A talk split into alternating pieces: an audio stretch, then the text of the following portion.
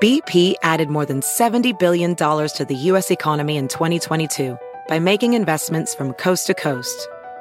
Investments like building charging hubs for fleets of electric buses in California and starting up new infrastructure in the Gulf of Mexico.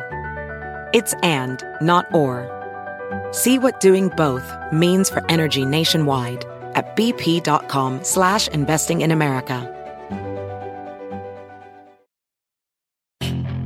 Puedes hacer dinero de manera difícil, como degustador de salsas picantes, o cortacocos, o ahorrar dinero de manera fácil con Xfinity Mobile.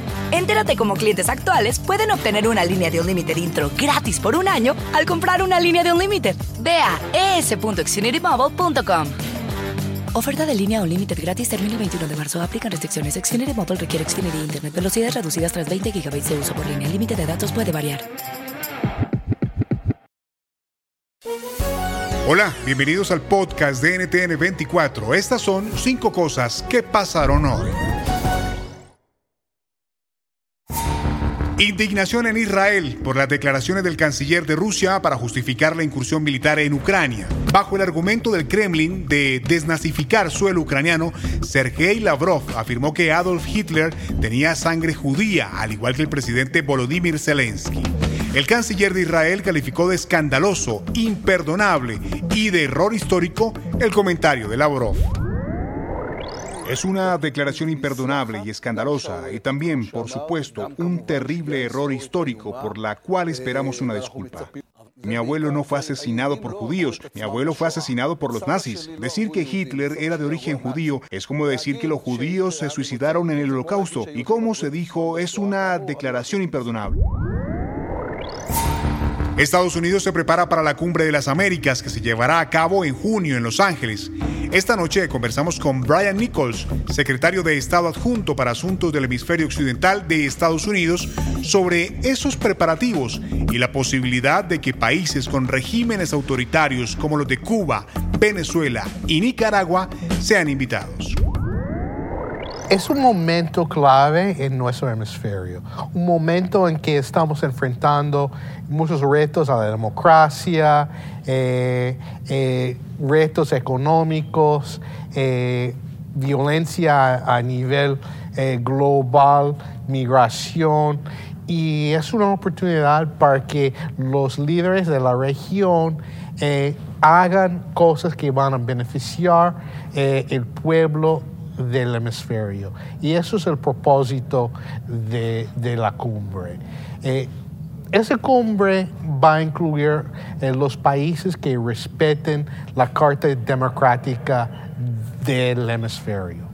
Y los países que acabas de mencionar, Cuba, Nicaragua, el régimen de Maduro, no respeten eh, la Carta Democrática de las Américas y por lo tanto eh, no espero su presencia. La temporada de huracanes de este 2022 podría ser más activa de lo normal, predicen los investigadores de la Universidad Estatal de Colorado y el Servicio Nacional de Meteorología. Se esperan a partir del 1 de junio 19 tormentas y 9 huracanes. Así han reaccionado los residentes de Florida.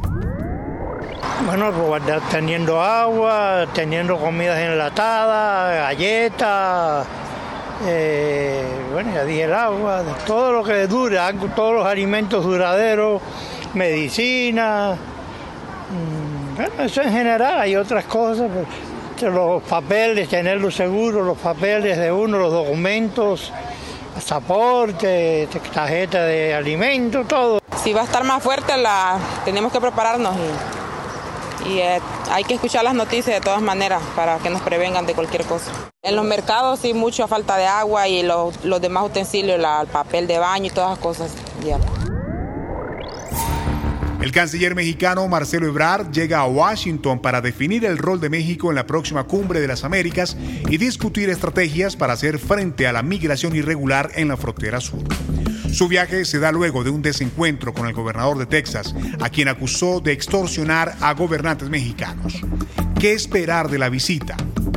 Lo analizamos con Ana María Salazar, ex asesora de la Casa Blanca y el Pentágono. Mira, yo soy de la idea de que Me sorprende que Brad no esté viajando más a Washington en, los últimas, en las últimas semanas, particularmente por, no, solamente por la, agenda bilateral que hay, eh, que es que es importante políticamente para ambos países, pero por los problemas que se ven venir en el futuro. Y uno obviamente es el tema migratorio, el, encontrar una forma de que una oleada de migrantes no vayan a tratar de ingresar a Estados Unidos por, por la frontera entre, entre ambos países. Y lo que está surgiendo es las dificultades de cómo armar una agenda en donde el hemisferio, donde que, represente los intereses del hemisferio, a pesar de que no se va hacer una invitación a Nicaragua, Venezuela y, Cuba.